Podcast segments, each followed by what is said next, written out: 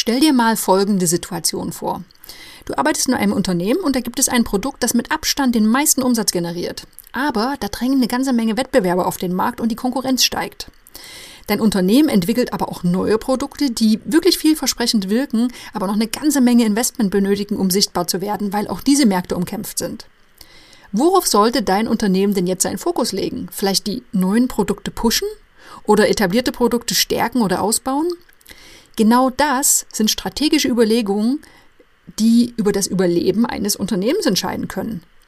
Zum Glück gibt es Methoden, die in solchen Situationen wirklich gut unterstützen können, allen voran die Portfolioanalyse und genau darum geht es in dieser Episode. Herzlich willkommen zum Podcast für pragmatische Projektmanager und solche, die es werden wollen. Ladies and gentlemen, welcome to the best project management podcast, Projekte leicht gemacht, where projects are made easy and exciting. Let's get started.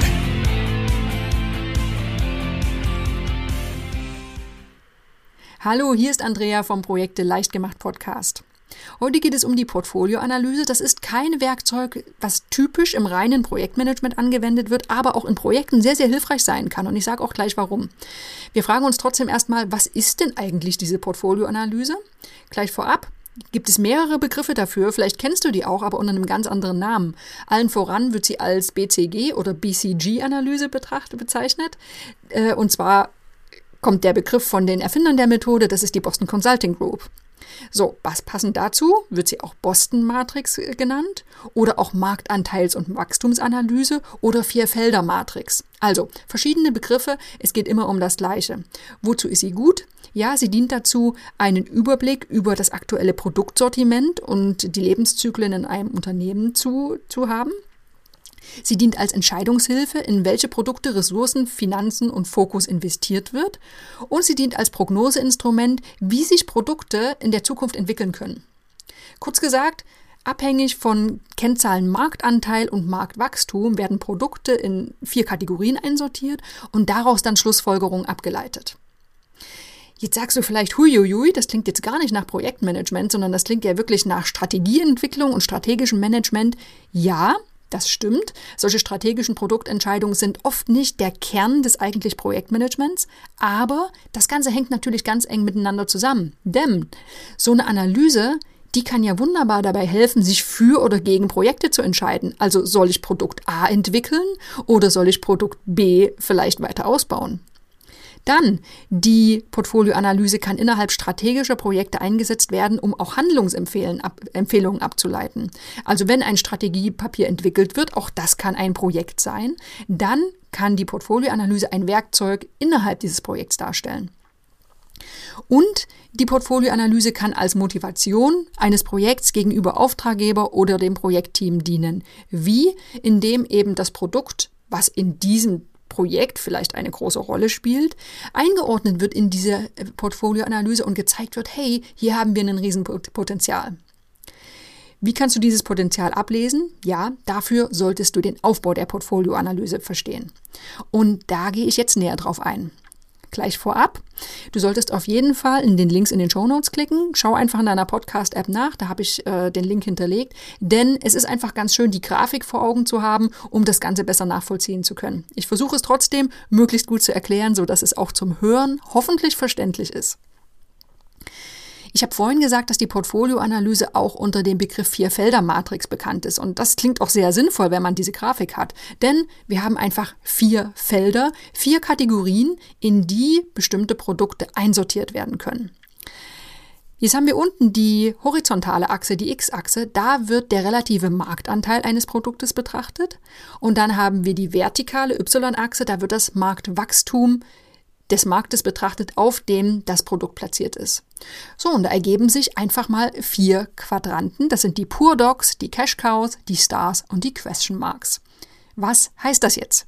Gehen wir mal der Reihe nach durch und beginnen mit den armen Hunden, mit den Pure Dogs. Die sind in der Portfolioanalyse unten links angeordnet. Was heißt das? Geringer Marktanteil und geringes Marktwachstum. Diese Produkte, die bringen dem Unternehmen nicht viel Geld ein, verursachen aber auch jetzt keine besonders hohen Kosten.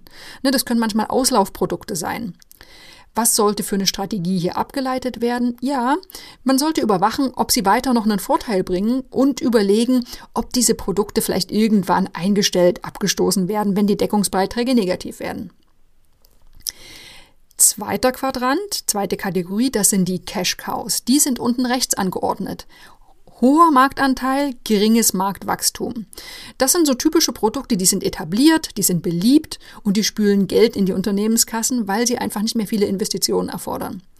Was gibt es dann hier für eine Strategie? Ja, die Kuh, die muss gemolken werden, solange sie gesund ist. Ne? Also der Wettbewerb sollte beobachtet werden und darauf geachtet werden, dass aufgrund des geringen Marktwachstums nicht zu viel investiert wird in diese Produkte. Kommen wir zur dritten Kategorie, das sind die Stars. Oben rechts. Hoher Marktanteil, hohes Marktwachstum. Also jedes Unternehmen sucht nach solchen Produkten, die ein solches Wachstum versprechen. Ne? Oft sind auch noch hohe Investitionen nötig, um alle Potenziale auszuschöpfen, aber dieses Potenzial ist einfach da. Strategie, Investitionen und Maßnahmen, um die Deckungsbeiträge noch, Deckungsbeiträge noch mehr zu erhöhen. Ja, und dann kommen wir noch oben links, letzte Kategorie, das sind die Question Marks, die Fragezeichen. Was haben wir hier? Wir haben einen geringen Marktanteil, vielleicht noch einen geringen Marktanteil, aber ein hohes Marktwachstum. So, diese Produkte, die bringen einfach dem Unternehmen noch nicht so wahnsinnig viel, weil der Marktanteil noch relativ gering ist, aber es gibt eine ganze Menge Potenziale.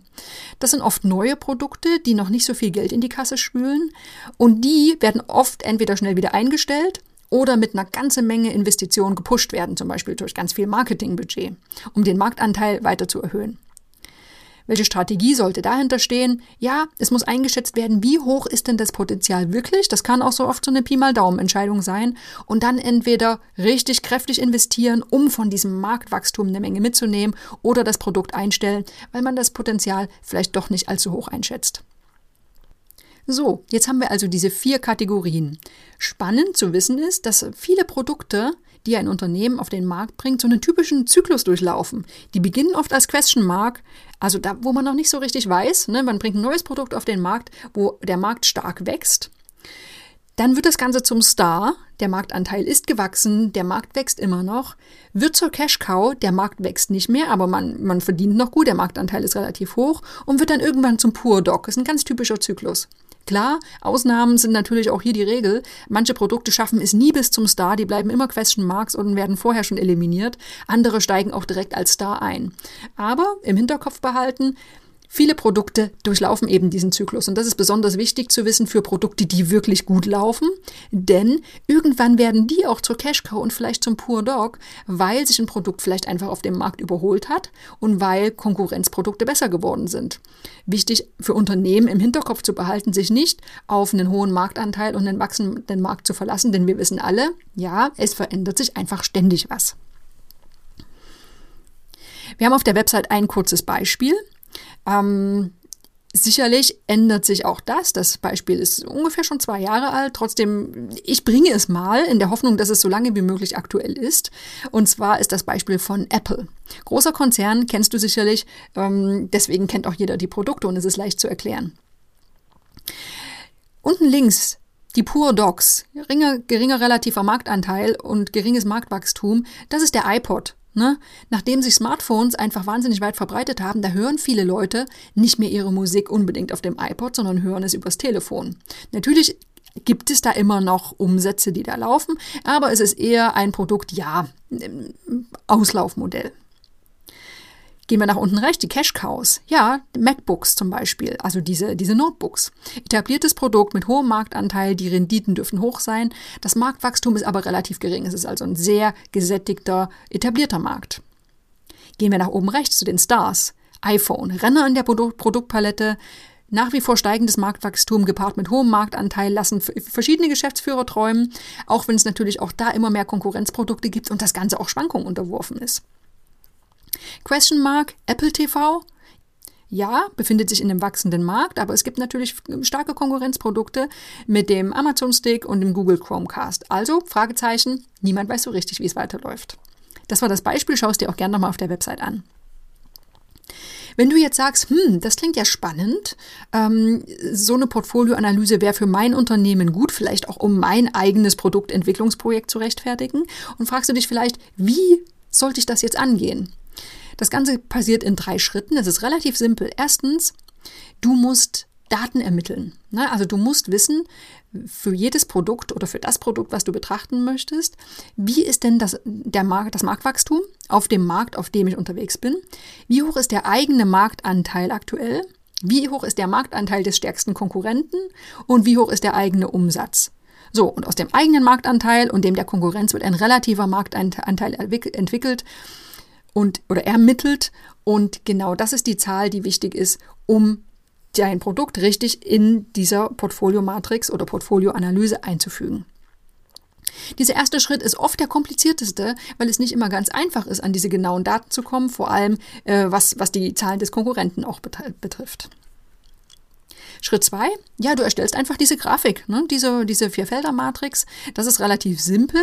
Oft wird so ein, so ein typisches Blasendiagramm genutzt. Du nutzt also ein Diagramm mit vier Quadranten als Grundlage. Dann wird die Umsatzgröße durch die Größe der Blasen dargestellt.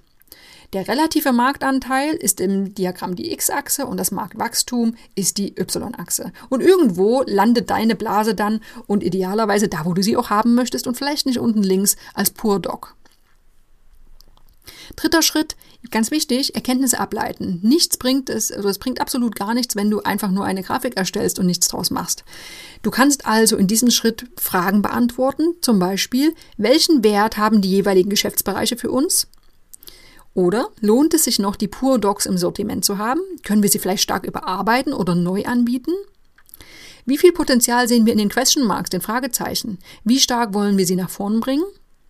Und mit welchen Maßnahmen können Stars gefördert und Cash Cows langfristig unterstützt werden? Die Antworten auf diese Fragen, die werden unglaublich dabei helfen, die Produktpalette zu optimieren und zu schauen, hey, wo wollen wir uns zukünftig aufstellen? So, zusammengefasst, ist es natürlich nicht möglich, wirklich alle komplexen Zusammenhänge eines Produktlebenszyklus kombiniert mit allen Markteinflüssen in einem Diagramm darzustellen. Aber gerade weil das Ganze so komplex ist, ist es gut, eine Vereinfachung zu haben und ein verständliches Modell, eine verständliche Grafik zu haben, die eine Ist-Analyse darstellt und auch vielleicht einen vorsichtigen Trend für die Zukunft ableiten lässt. Und genau dafür ist die Portfolioanalyse geeignet.